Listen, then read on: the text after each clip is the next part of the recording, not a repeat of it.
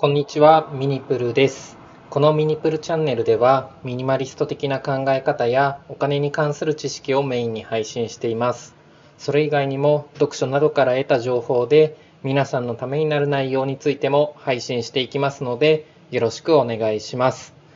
えー2020年最後の配信になります。えー今日はですね、えー株式による配当金でいくら稼げたかということをお伝えします。えーこの2020年ですね、僕は結論から言いますと、えー株式による配当金、まあ、株式投資ですね、による配当金で約18万円稼ぐことができました。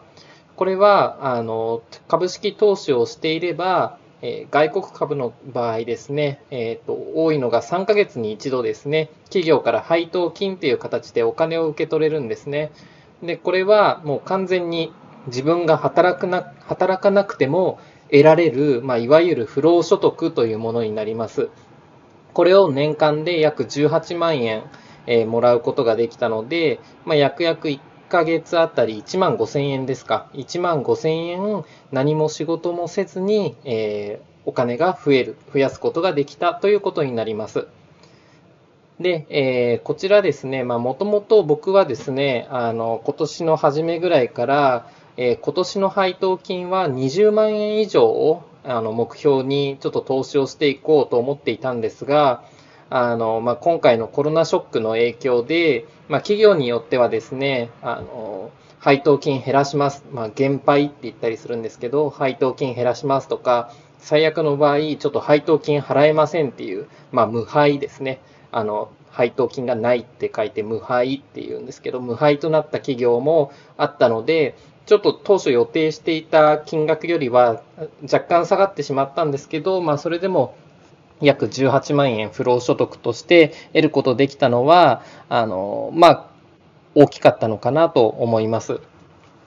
で、えー今話してるのはですね、えー個別株といって、まあ、あの企業の株ですね。例えば、あの、有名なところで言うと、コカ・コーラとかあるじゃないですか。コカ・コーラの、まあ、一個一個の企業の株を個別株って言ったりするんですけど、個別株とか、あとは ETF と言いまして、あの、簡単に言うと、企業の株のですね、なんかパッケージみたいな感じですね。いろんな企業の株がセットになっているものを ETF とかって言ったりするんですけど、そういった個別株や ETF の配当金で得られた収入が18万円ということになります。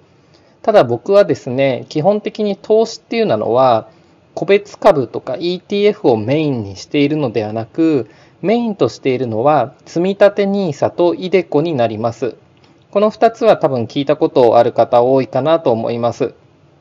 で、まあ、積立 NISA とか iDeCo をやって、そこからさらに余ったお金、余剰資金で個別株への投資を行っているという感じになります。で、あの、まあ、最近はですね、個別株の投資っていうのは控えていて、積立 NISA と iDeCo のもう2つだけっていうような感じで進めています。なんでかっていうと、あの、今ってコロナショックが起きて、あの、一時株価が一気にガクンと下がったんですけど、もうコロナ前ぐらいまで、もしくはそれ以上ですね、伸びている、株価が伸びている企業っていうのがどんどん増えてきてるんですね。で、あの、ただですね、今、皆さんの周りって結構お店がもう閉まっちゃったりとか、やっぱり経済、実体経済、その日本の経済ってなかなか良くはなっていないけど、株価っていう数値的にはどんどん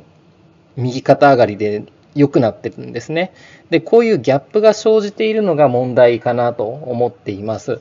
で、これ、まあ、いわゆる、まあ、バブルって言ったりする人もいるんですけど、これをバブルとして捉えると、まあ、個別株への投資はですね、バブルが弾けた時に、あの、復活させる、買い増しするっていうのがいいのかなって僕は思っているので、今、個別株への投資は最近は控えているような感じになります。なので、まあ、その時に向けて現金保有率を高めているっていうような感じになります。で、僕はですね、あの、積立 NISA でも、iDeCo でも、個別株でも、基本的に外国株に投資しています。で、えっ、ー、と、まあ、日本株一辺倒になってしまうと、あの、もし日本の景気がガクンと落ちた時に、株価、自分が持っている株が全部下がっちゃうんですね。だからそれを避けるために外国株とか、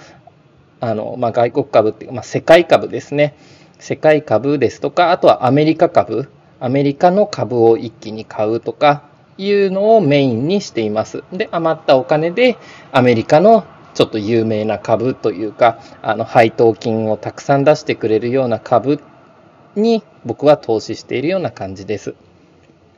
で基本的にこの投資っていうのは何が重要かっていうと本当にコツコツあの買い買いますというか積み立てていくことが大事です。なので皆さんがもしあの株式投資を始めたいと思うのでしたらいきなりですね、個別株にドーンと一括で100万とか200万とかっていうかけるよりは、あの、積み立て NISA を始めることからやってみるのがいいかなと僕は思います。